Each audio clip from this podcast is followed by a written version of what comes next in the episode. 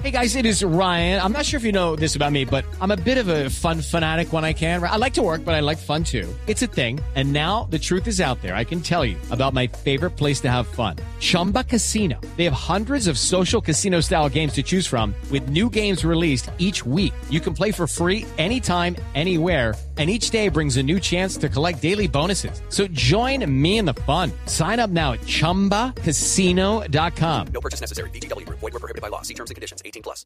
La diputada Olga Luisa Figueroa. Diputada, bienvenida a Mañanas Blue. Gracias por atendernos pues en medio de esta toma de posesión del presidente de Venezuela, Nicolás Maduro.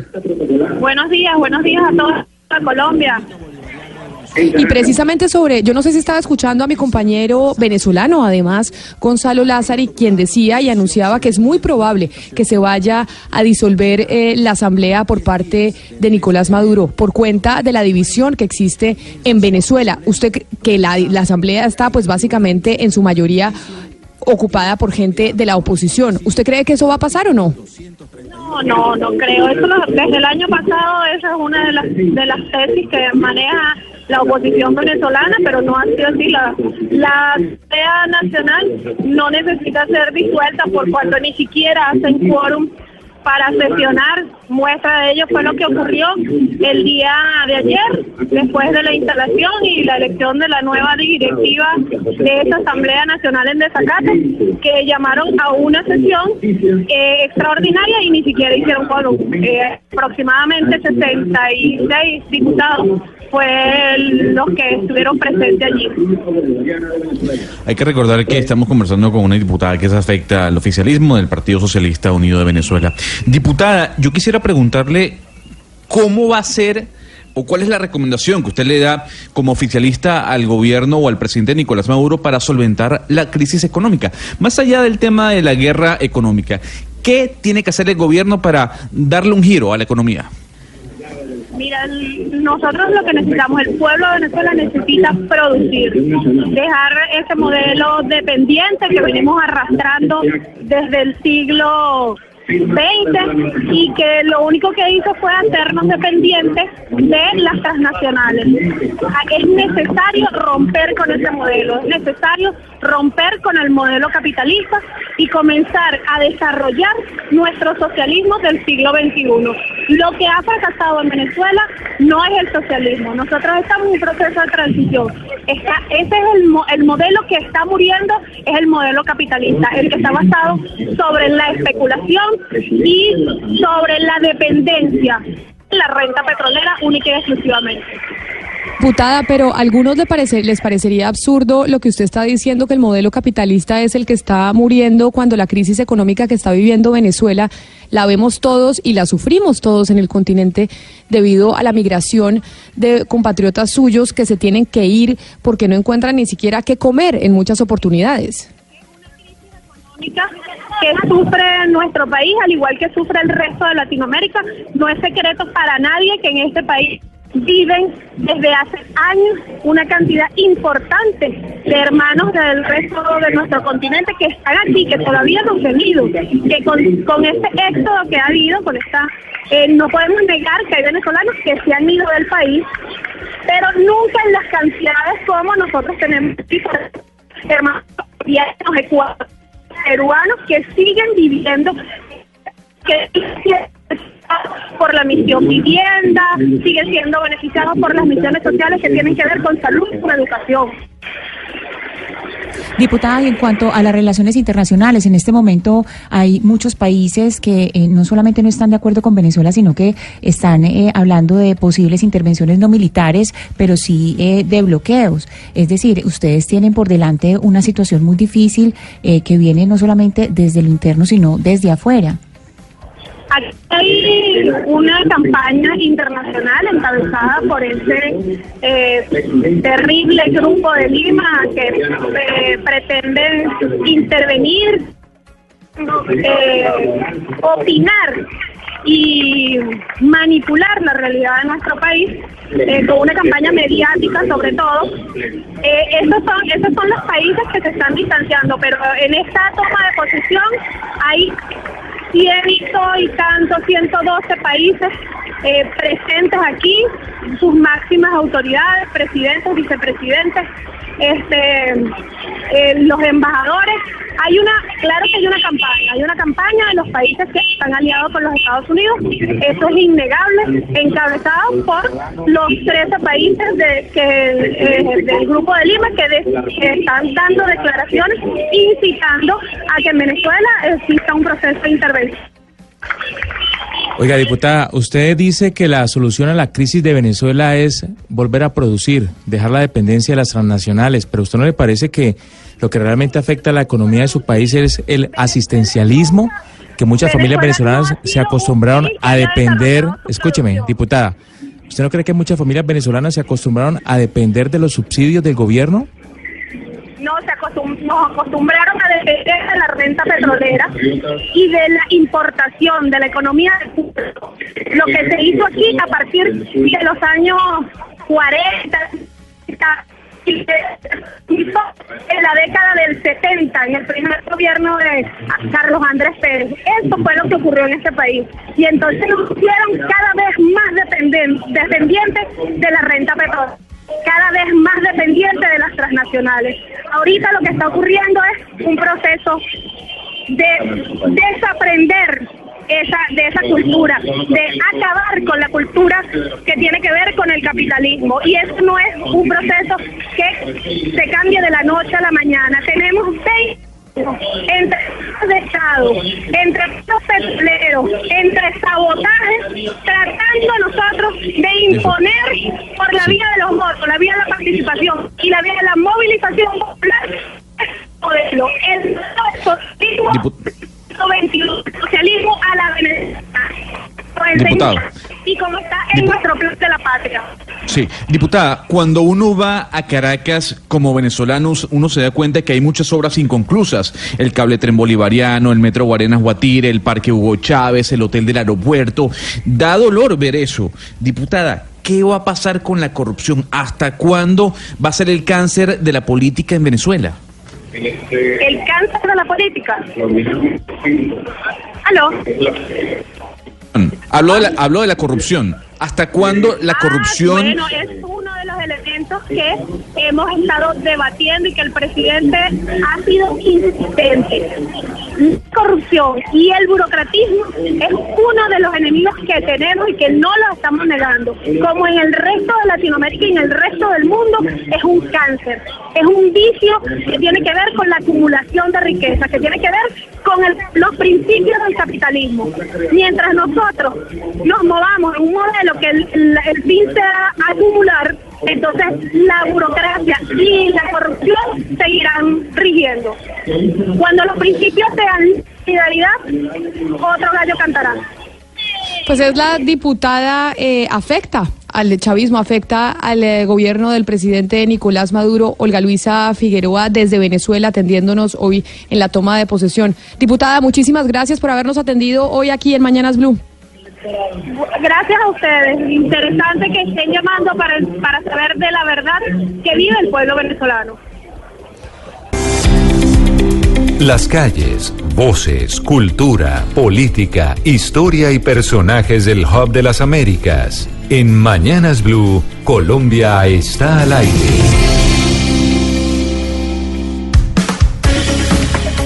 Saúl Ortega, vicepresidente de la Comisión de Relaciones Internacionales, muchas gracias por estar con nosotros hoy en Mañanas Blue en un día tan importante para Venezuela y para el continente, que es la toma de posesión nuevamente del presidente Nicolás Maduro. Sí, bueno, un saludo para ti y para toda Colombia. Hoy, como le decía, que se posesiona nuevamente el presidente Nicolás Maduro en Venezuela, pues hay una falta de reconocimiento de un gobierno legítimo de su país por parte de otras naciones latinoamericanas. En medio de esta oposición y esta falta de reconocimiento por parte de diferentes naciones en el mundo, ¿ustedes qué piensan hacer? Bueno, la pregunta es al revés. ¿Qué van a hacer ellos que tienen intereses en Venezuela y que por seis años el único que le va a levantar teléfono en Miraflores va a ser Nicolás Maduro?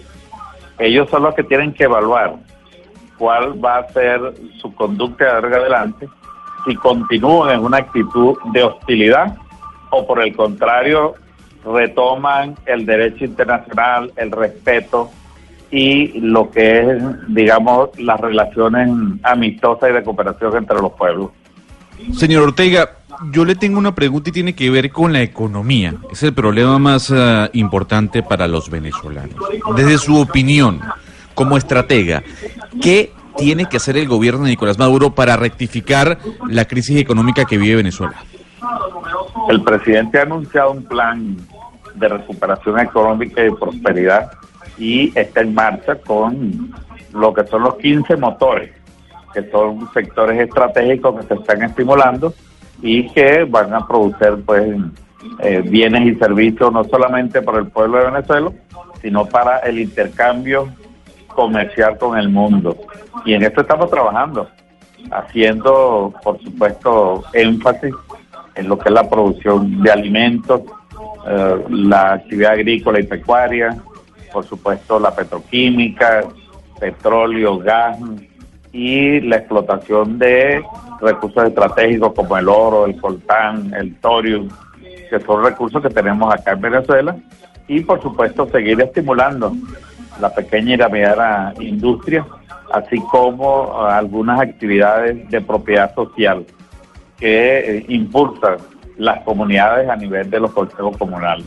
Hay todo un plan en marcha y estamos convencidos de que Venezuela va hacia una situación de mejora en el aspecto económico. ¿Qué está hablando usted, diputado, de la situación económica en respuesta a la pregunta de mi compañero Gonzalo? La razón por la cual la comunidad internacional eh, se preocupa y no reconoce la legitimidad del gobierno de Nicolás Maduro, entre otras, es por la crisis migratoria. Por ejemplo, a Colombia han llegado casi un millón eh, de venezolanos que están viviendo una situación compleja a nivel económico y social.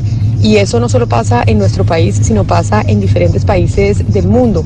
Ante esa preocupación que existe de la comunidad internacional por lo que a ellos también los está afectando, la única respuesta que ustedes tienen para dar es, es que Nicolás Maduro va a seguir contestando el teléfono y que aquí están y ahí se quedan.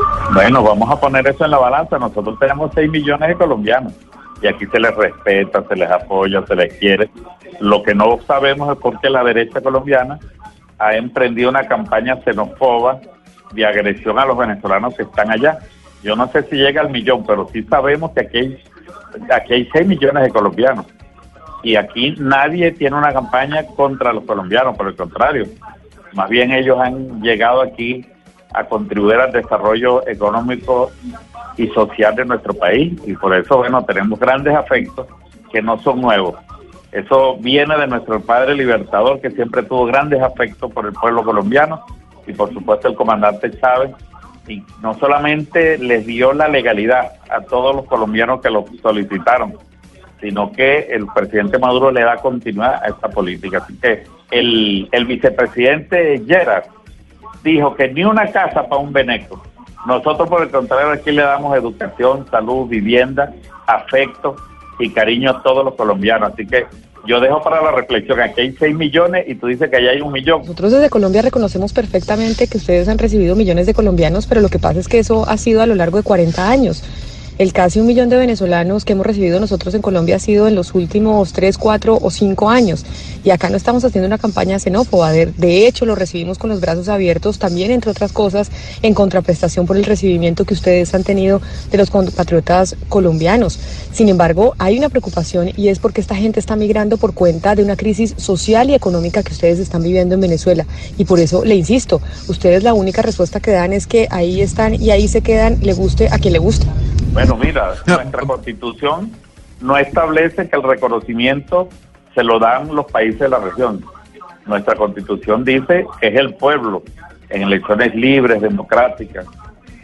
Y eso es lo que ha ocurrido el 20 de mayo, donde la oposición, el candidato opositor sacó dos millones de votos contra seis millones que sacó el compañero Nicolás Maduro. Esa es la verdad, la verdad verdadera. Ahora, de que nosotros tengamos una política de inclusión social, que es el socialismo, de incorporación y de atención a los más necesitados. Bueno, yo sé que eso le molesta a la oligarquía, al señor Duque, al señor Bolsonaro, pero bueno, eso no es problema nuestro, es un problema de ellos. Ya ve qué hacen. Lo cierto es que yo te puedo decir una cosa, hay problemas comunes entre en nuestra frontera, entre Colombia y Venezuela, que requiere la atención de ambos gobiernos. Nosotros atenderemos nuestros problemas, voy a ver qué hace Duque, y muy bien lo sabes tú. Entre ellos, tú sabes que nosotros somos los que aportamos la gasolina a la mayoría de la región fronteriza, sobre todo el departamento norte de Santander, porque Colombia nunca ha atendido en combustible esa, esa región. Y e incluso en el caso de, de Puerto Carreño, solamente Colombia le garantiza cuatro horas de electricidad, las otras 20 se la garantiza a nosotros. Y nosotros vamos a mantener nuestro compromiso de seguir atendiendo a la población colombiana, porque ellos no tienen culpa de la irresponsabilidad del presidente Duque. Así que por eso te digo, allá Duque, pero quien le va a responder el teléfono en Miraflores va a ser Nicolás Maduro. Que se olvide Duque de que él va a poner a alguien aquí para que le responda el teléfono. Los venezolanos tenemos suficiente dignidad, coraje y fuerza para mantener nuestro sistema democrático, republicano, socialista de inclusión. Y en eso vamos a empeñar la vida. Señor Ortega, en ese punto, eh, tomando en cuenta lo que usted dice, es difícil encontrar eh, a alguien que pueda reconocer el tema migratorio por la situación que está viviendo Venezuela.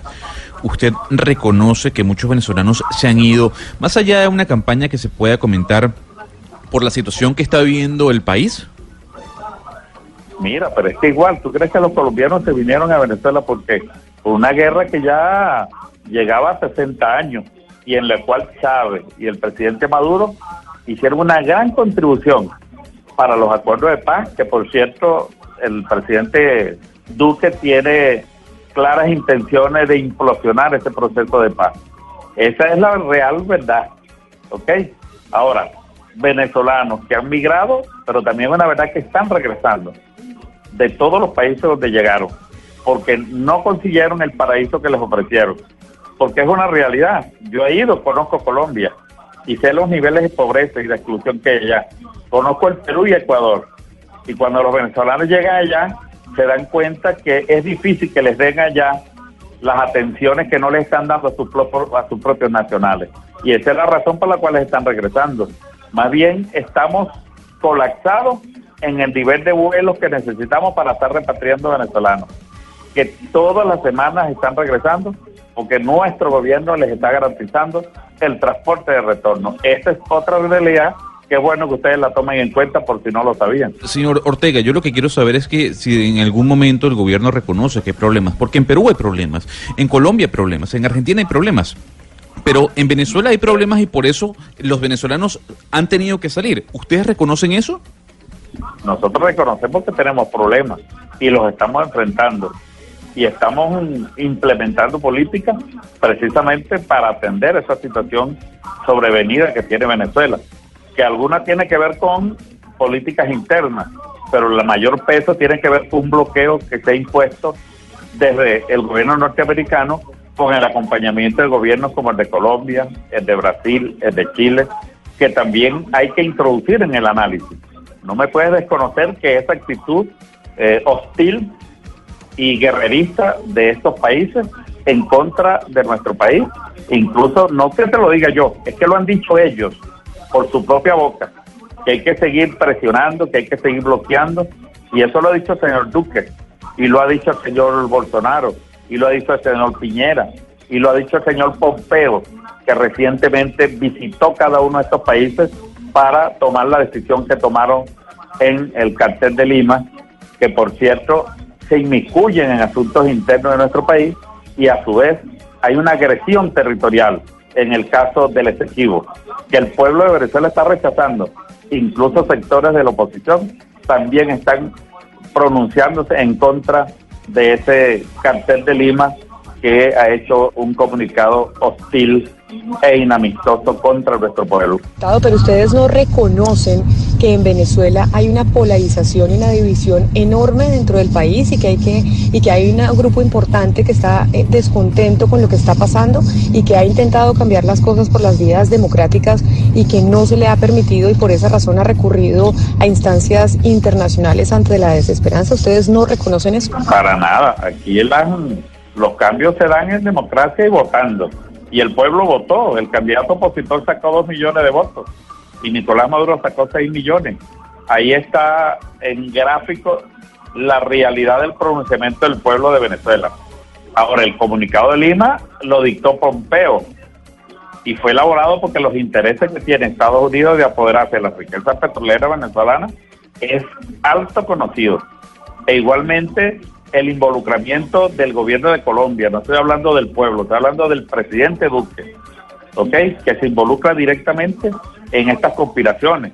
El atentado a Maduro se planificó en Colombia con el apoyo del gobierno colombiano y tenemos pruebas y evidencia de eso por confesión de gente que está detenida, que participó en el magnicidio y que ha señalado a funcionarios colombianos que facilitaron la traída de los drones que iban a explotar en y que de hecho explotaron en la zona donde se encontraba el presidente de la República. Usted entenderá que aquí en Colombia, pues las autoridades han desmentido esas versiones que ustedes entregan desde Venezuela y que el gobierno de Colombia no está conspirando para asesinar y atentar contra el presidente Nicolás Maduro. Los criminales no se van a, a imputar eh, o autoimputar, pero tenemos la prueba de la participación del gobierno colombiano.